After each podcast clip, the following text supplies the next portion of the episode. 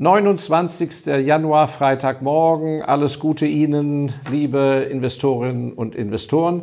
Heute ein super praktisches, handwerkliches Thema. Ich freue mich riesig drauf. Nämlich, wie verkauft man eigentlich Aktien? Alles um das Thema Verkaufen von Aktien, die man im Depot hat. Wie man Value-Aktien findet, wie man taktisch geschickt Aktien kauft, haben wir in den vorangegangenen Videos ja behandelt äh, vor in den letzten Wochen. Wenn Sie es verpasst haben, bitte nachschauen. Fast alle Videobeiträge von mir am Freitag sind von Ewigkeitsdauer. Das wissen Sie ja. Insofern, wenn etwas äh, paar Monate vorher gelaufen ist, heißt das nicht, dass es nicht mehr aktuell ist. Ja, Verkaufen von Aktien. Fangen wir damit an. Wie kommen überhaupt Börsenkurse zustande? Viele denken ja, es hat mit der Bewertung der Firma etwas zu tun. Auf lange Sicht stimmt das. Aber primär wird der Kurs einer Aktie nur gemacht durch das Angebot und das Verkaufen. Angebot und Nachfrage vielmehr. Angebot und Nachfrage äh, jeden Tag, jede Minute. Das macht den Kurs. Das heißt, wenn mehr dringliche Verkäufer da sind, wenig, nur wenige zögerliche Käufer, fällt der Kurs. Und die erste Frage ist, fallen Kurse leichter oder steigen Kurse leichter? Und die Antwort ist die, das hört man zwar nicht gerne als Aktionär, Kurse fallen recht leicht. Weil aus dem realen Leben gibt es jeden Tag auf der ganzen Welt tausende von Gründen, warum jemand eine Aktie verkauft. Der Depotinhaber stirbt, die Erben verkaufen die Aktien, die wollen das Geld haben. Es gibt eine teure Hochzeit, die Rechnung muss bezahlt werden. Man war ein kluger Investor, sitzt schon lange auf einer Aktie, man verkauft sie jetzt. Das heißt, Sie dürfen nicht hinter jeder Kursbewegung eine großartige Finanzüberlegung erwarten. Und das ist eben ein Schwachsinn in der Tagesbeurteilung, in der Tagespresse.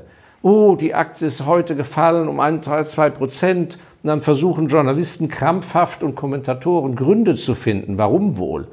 Meistens Blödsinn. Steuernachzahlungen, Autokauf, Urlaube, Renovierungskosten. Ständig gibt es aus dem realen Leben Gründe, Aktien zu verkaufen. Und diese ganzen Gründe fließen an der Börse ein und ergeben die Summe der Verkaufsorders. Auf der Kaufseite dagegen, kein Mensch muss aus dem realen Leben Aktien kaufen. Es ist eine freie Entscheidung, die basiert auf einer langfristigen Überlegung, oder aufgrund von spekulativer Gier, aber eine bewusste Entscheidung, jetzt Geld in die Hand zu nehmen und eine Aktie zu kaufen. Das hat nichts mit dem realen Leben zu tun. Also von daher schon mal kurz der psychologische Aspekt des Verkaufens berührt. Der andere Punkt, wir dürfen nicht vergessen, wie eigentlich Börsen funktionieren. Wir können das heute schlecht physisch greifen, weil alles hinter verschlossenen Türen digital, elektronisch passiert. Bis in die 80er, 90er Jahre hinein, also 1980, 1990 hinein, und die ganzen Zeiten davor, über Jahrhunderte, waren die Börsen aber immer Präsenzbörsen. Das heißt, die Makler kamen physisch zusammen um eine bestimmte Uhrzeit und dann wurden Aktien gehandelt.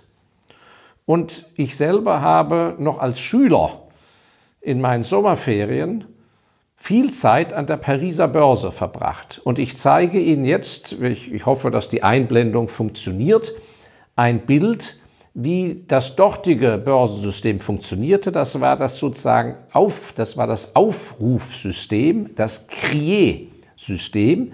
Das heißt, es gab in dem gigantischen großen Börsensaal, der Bau steht ja noch heute in Paris, lohnt sich zu besuchen, gab es bestimmte Tafeln. Wenn die Einblendung funktioniert, sehen Sie ja eine große Tafel. Und an dieser Tafel wurden gewisse Aktien gehandelt, zum Beispiel alle Montanaktien oder alle Autoaktien oder wie auch immer nach Gruppen. Und ein Makler, der dafür verantwortlich war, rief dann, was weiß ich, alphabetisch eine Aktie nach der anderen auf und drumherum paarten sich die ganzen Vertreter der Banken, die Börsenmakler etc. und schrien sich gegenseitig die Kurse zu. Und ich werde nie vergessen, da war ich so 16 Jahre alt, was das für ein Hexenkessel war, was für eine Stimmung da herrschte, von Panik bis Euphorie. Und das hatte alles nichts mehr mit den Firmen zu tun, die dahinter standen. Nicht wahr? Und an der Düsseldorfer Börse habe ich selber erlebt, auch als Schüler noch, als ich einen entfernten Verwandten von mir besuchte, der war Freimakler. Und damals gab es noch die Mannesmann-Aktie. Und dann wies der darauf hin, dass die Mannesmann-Aktie, die stellten damals Röhren her, dass die seit, ja, seit Wochen im Sinkflug war. Und dann sagt er, schau mal da hinten, Markus, schau mal da hinten da steht so ein dicker Herr mit hochrotem Kopf. Der macht die Bässe in Mannesmann. Das weiß ich noch wie heute. Der macht die Bässe in Mannesmann. Bässe heißt den Kurssturz. Und da sagt ich, was, wie? Und es war ganz einfach. Der hatte sich übernommen, der hatte zu viel Mannesmann-Aktien gekauft auf Kredit. Das wussten alle Börsenteilnehmer. Und der musste die jetzt loswerden. Und dann rief er eben auf, was weiß ich, Mannesmann für 180 D-Mark und die anderen Kollegen, die hielten sich zurück, drehten die Däumchen, haben gesagt, da warten wir doch mal ab. Und dann brüllte der 178, 177 und dann hat schließlich einer bei 176 gekauft und so weiter. Also das heißt, solche Mechanismen, wer hat wie viel Aktien, wer hat wie viel Druck, wer muss was loswerden, weil zum Beispiel ein Fondsmanager gewechselt hat bei einer Firma, der war ein Fan, sagen wir mal, von Mannesmann. Und der ist jetzt weg. Der Nachfolger sagt, was für ein Scheiß da, die Mannesmann, die muss weg. Ja? Und dann werden die auf den Markt rausgehauen. Das ist eben auch, was hinter solchen Kursbewegungen steckt und weshalb äh, diese Bewegungen, wenn es an den Verkauf geht, sehr zu hinterfragen sind. So, jetzt aber zu Ihrer privaten Verkaufstechnik. Die erste Frage ist, wenn Sie das Gefühl haben, Sie müssen bald verkaufen, dann ist eins zu betrachten. Erstens, ich habe ja gesagt, Sie müssen verkaufen. Wenn also feststeht, dass Sie in neun Monaten die letzte Rate für, was weiß ich, eine Tilgung leisten müssen oder in neun Monaten wird Ihr neues Motorboot ausgeliefert und die Summe steht exakt fest, dann warten Sie nicht mit dem Verkauf der Aktie und spekulieren nicht darauf, ja, im Moment sieht ja alles gut aus, die steigt ja bald. Der erste Punkt ist, sobald eine Zahlungsverpflichtung existiert, muss das Geld zur Seite gelegt werden. Und wenn das Geld nur aus der Aktie kommt, muss die Aktie verkauft werden. Es kann sie Kopf und Kragen kosten. Und ich habe es bei gewissen Anlegern erlebt, wo die gesamte Hausfinanzierung um zehn Jahre sich verzögerte, also vielmehr länger dauerte und teurer wurde, weil man zu lange auf den Aktien sitzen blieb und der Aktienwert schmierte ab. Also, erster Punkt, Zahlungsverpflichtung, Aktienverkauf und zwar sofort. Die zweite Frage ist, soll man mit Limit verkaufen? Wenn man also keinen Zeitdruck hat und gar kein Muss da ist, um zu verkaufen, dann sind Sie ja frei dann können Sie ja sagen, naja, wenn die Aktie über 400 steht, verkaufe ich, unter 400 nicht. Dann kann man Limite legen. Da ist Folgendes wichtig. Wie ich eben beschrieben habe, Angebot und Nachfrage, derjenige, der in die Aktie abkauft und nur dann kommt ein Kurs ja zustande, wenn da einer ist, der ihn abkauft, der muss ja auch noch eine Fantasie haben. Das heißt, einen Kurs auszureizen bis zum letzten Pfennig oder bis zum letzten Cent, diese Vorstellung ist nicht gut beim Verkaufen von Aktien. Es gibt den alten Spruch, die nächsten 10 Prozent gerne für die nächsten. Großzügig. Das heißt, wenn die Spatzen es bereits vom Dach pfeifen, dass der Kurs zu hoch ist, werden sie auf diesem Kursniveau, von dem sie träumen, keinen Käufer finden. Das heißt, Sie müssen eine Etage drunter Ihr Limit legen. Also das heißt, Sie müssen beim Limitlegen großzügig sein. Und da würde ich eben nicht alles auf einen Posten verkaufen, sondern würde sagen wir, zum, äh, zum Beispiel äh, die halbe Position verkaufen mit einem äh, ehrgeizigen Limit aber 20 Prozent würde ich an dem Tag zu dem jeweiligen Marktpreis verkaufen. Das heißt Englisch at the market oder auf Deutsch bestens. So, das heißt, dann haben Sie schon mal 20 Prozent eingefahren zum Kurs, wie er ist. Und dann sagen Sie so, und ich riskiere, dass die Kurse bis dahin fallen könnten, aber vielleicht steigen sie. Und deshalb habe ich ein etwas ehrgeiziges Limit. Warum soll ich alles auf einen Schlag raussetzen? Und wie gesagt, bei den Limiten würde ich dann gestaffelt machen, die Hälfte zu einem ehrgeizigen Limit. Und wenn das dann klappt, Sie müssen eben sehen, äh, ist da Fahrt, ja, ist da Fahrt drin, gehen die Kurse hoch, dann würde ich das nächste Limit für, wenn wir 20 Prozent at the market verkauft haben, 50 Prozent zum ehrgeizigen Limit, verbleiben 70 Prozent. Dann würde ich zweimal 15 Prozent machen mit wiederum gesteigerten Limits, sodass ich am Ende einen Mischkurs habe. Völliger Blödsinn ist es dann zu sagen, ja mein Gott, hätte ich doch eine Woche später erst verkauft und so weiter. Denn es ist ja so, solange Sie die Aktie nicht verkaufen, haben Sie nicht den Gegenwert.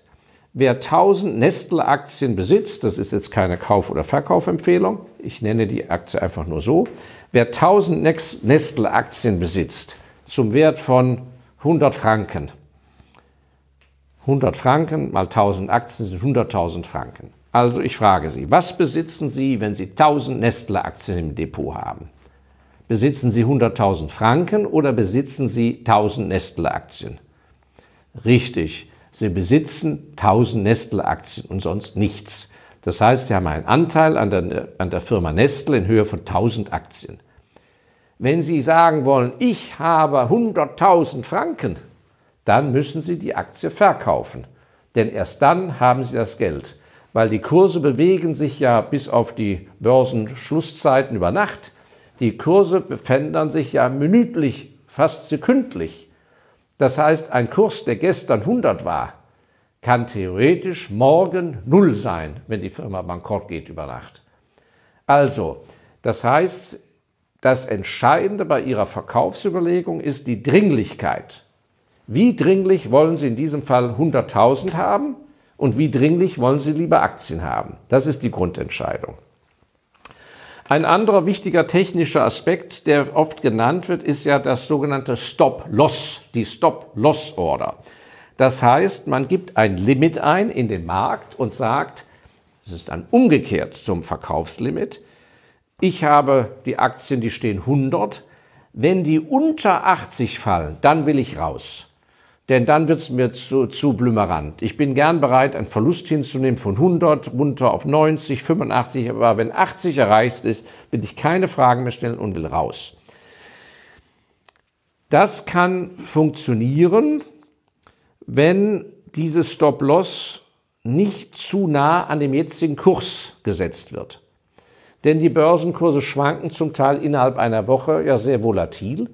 Und da kommt es immer wieder vor, dass die Kurse ja von den Systemen, den Digitalsystemen künstlich nach unten gepusht werden, denn die gesamten die Broker sehen, wie viel Umsatz könnte gemacht werden, wenn der Kurs ein bisschen tiefer ist. Dann sehen die, oh, da ist ja ein Riesenblock von eine Million Aktien, bei 80 sollen die verkauft werden.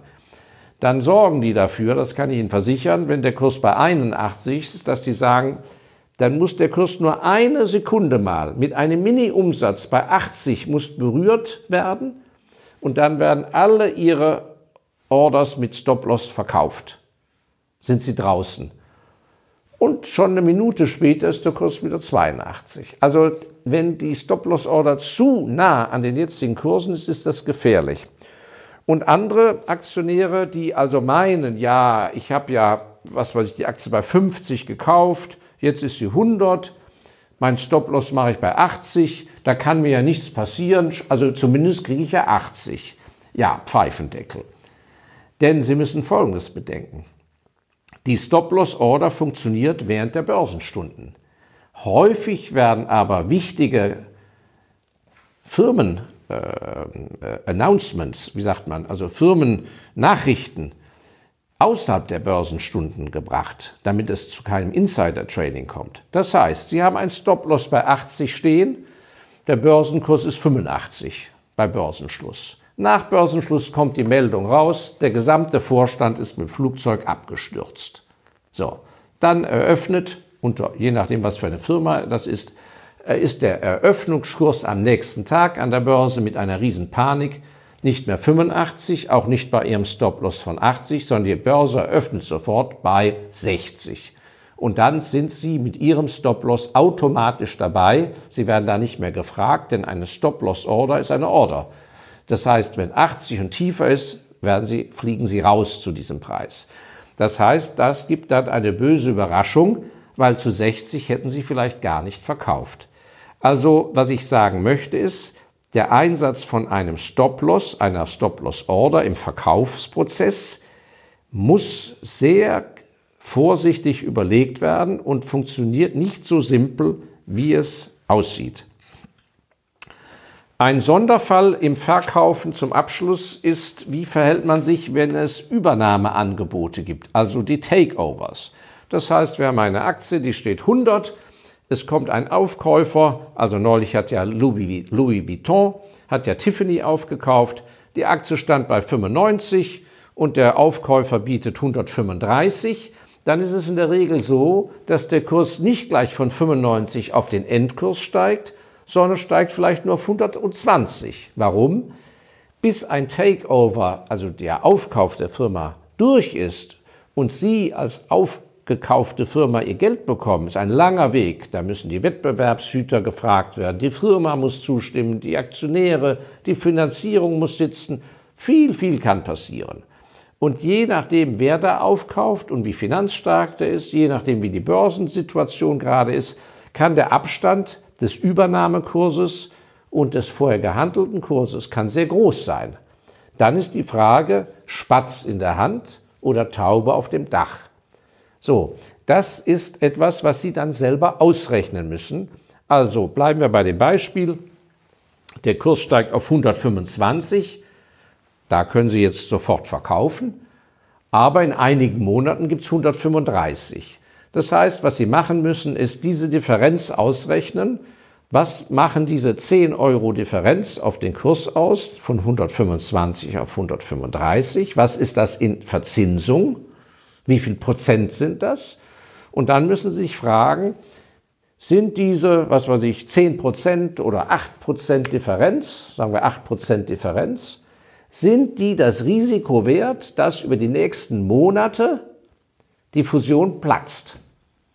Und wenn sie platzt, auf welchen Kurs fällt der Kurs dann zurück? Das sind ganz, das heißt, solche Überlegungen müssen Sie intensiv anstellen, weil häufig ist es besser, den Spatz in der Hand zu nehmen und manchmal ist es besser, einfach ganz cool abzuwarten, bis man schließlich die Abfindung bekommt, völlig problemlos. Und in der Zeit können Sie schon überlegen, was Sie wohl mit dem Geld machen werden. Es hat einen weiteren Vorteil, wenn Sie bei einer Bank sind, wo Sie noch hohe Verkaufsgebühren zahlen. Im Rahmen der Übernahme, wenn Sie abwarten bis zum Schluss, erfolgt der Verkauf gebührenfrei. Also, das sind ein paar Gedanken von mir zum Thema des Verkaufens der Aktie. Das könnte man auch sehr weit vertiefen. Wenn Sie da spezielle Fragen zu haben, wie gesagt, stellen Sie das gerne in die Kommentarliste. Und äh, wenn Sie weitergehende Fragen haben, äh, stehen wir, Herr Kolb und ich, natürlich noch immer gerne zur Verfügung. Die Daten sind ja hinten eingeblendet. Und ähm, jetzt danke ich Ihnen erstmal für heutiges Zuschauen und Zuhören und freue mich auf nächsten Freitag. Auf Wiedersehen.